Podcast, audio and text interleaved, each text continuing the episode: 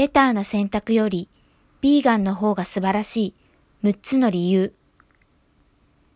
動物を暴力的に扱わないこと。これは当たり前に大切なことです。アニマルウェルフェアの5つの自由を守らないことは動物を虐待しているということ。でも、アニマルウェルフェアを高め、丁寧に動物を守れば、動物を利用して良いのかというと、やはり違います。1、品種改変で苦しんでいる。例えば、採卵系。もともと年間20個ほどしか卵を産みません。他の鳥と同じように、卵を温めて返す習性を持っており、お腹の下に抱えきれなくなったら、もう産みません。そして子供たちが巣立っていくまで卵を産みません。けれども、人間が卵を欲しがり、取っていってしまうために、鶏は卵を産み続けます。さらに、品種改変で、卵を年間300個も産むように変えられてしまいました。小さな体から、あの大きさの栄養素の塊を、毎日毎日排卵し続けなくてはならず、本人の体から栄養が不足し、子宮や卵巣は病気になっていきます。例えば、肉養鶏。本来なら150日かけて大きくなるのに、今はたったの50日で大きくなるように品種改変され、しかも通常より胸筋などが大きく太るようになりました。骨格に異常を持つ鶏、立てなくなる鶏、様々です。たった50日の命ですが、その50日の3分の1の期間を多くの鶏が痛みの中で過ごしています。例えば乳牛。本来なら年間 1000kg もお乳を出さない牛が、今では平均 8000kg、多い牛では1万 2000kg のお乳を出すように品種改変されてきました。より多くのお乳を絞りたい。そんな農家の願いから、お乳の量が1残目、2残目は多くても、3残目で少なくなってしまえば、次の年はお肉にされるために殺されていきます。あの白い液体は、もはや自然のものではないと思った方が良いでしょう。2、母を知らない鶏たち。孵化の前日から母親は卵に語りかけます。孵化したひよこは、ぬくもりを求め、母親の羽の下に潜り込みます。このぬくもりに触れることと、母親の声を聞くことで安心するのです。万一母親がいなくて、そのぬくもりと声が見つけられなかった場合、ひよこは仲間を探し求めます。早い段階で引き合わせることができれば、鶏は自分の子供でなくても、はぐれたひよこを温め、育てます。ひよこは聴覚や嗅覚も重要で、暗い中であっても、音で母親を見つけることができると言います。生まれてから10日から12日間、ひよこは親のそばを離れません。その後、自分で餌を取れるようになっても、6週間から8週間は母親の羽の下に潜って眠ります。12週間から16週間後、親離れしますが、一人っ子の場合は甘えっ子に育つようで、親離れが遅れるそうです。産業の中でこの美しい光景を見ることはできません。ヒナは機械の中で生まれ、生まれたその日に高速のベルトコンベアの上に乗せられ、弱ったヒナと採卵系の場合は、オスは殺され、メスはコンテナに詰められて運ばれていくのです。3. 親子が引き離される牛たち。アニマルウェルフェアに配慮された牧場では、女の子牛の一部は母親と引き離されることなく、親子の愛情を育んで過ごしていることもあり、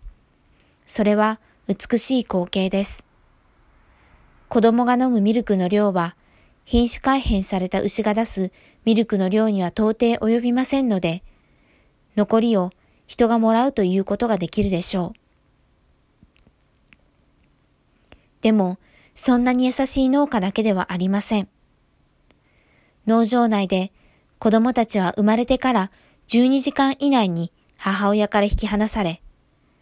母親からお乳を飲ませてもらうことはなくなります。それ以上長く一緒にいさせると、さらに愛情が強くなり、話すことによる精神的ショックがもっと大きくなるからだと言われています。あなたなら自分が生まれた一日目に母親がいなくなることに耐えられるでしょうかもしくは自分の産んだ子供を一日目に奪われていくことに耐えられるでしょうか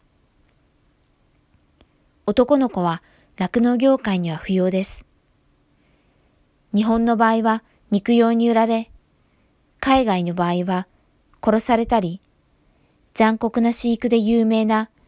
子牛肉、ビール用に母の元から消えていきます。4. 結局は無残に殺される。放牧された牛であろうと、鶏であろうと、豚であろうと、その一生は短く、そして工場畜産と同じ、屠殺場で殺されていきます。農場主が屠殺場まで運ぶ場合は、輸送時にはもしかしたら敷わらを引いてくれているかもしれません。でも、輸送業者に任せた場合、彼らの地獄は輸送から始まります。特にひどいのは、やはり鶏でしょう。コンテナにぎゅうぎゅうに詰め込まれ、長時間輸送トラックに揺られ、たどり着く先でシャックルに足を引っ掛けられ、多くの場合首を切られて殺されます。生きたまま熱湯につけられ、茹でられることもあります。この最後の工程がなくなることはないのです。ミルクの場合であっても、卵の場合であっても、卵の場合は一部農場内で殺していることもあります。その方が人道的であると言えます。5見えない犠牲がある商業的に成り立たせないとならない農場では病気になった鶏は淘汰、殺処分されていきます。消費者が知り得ない犠牲が毎日何万、何百万と生まれ続けています。工場畜産と比較すれば、屋内だけの飼育である平飼いではなく、放牧で育った鶏たち、豚たちは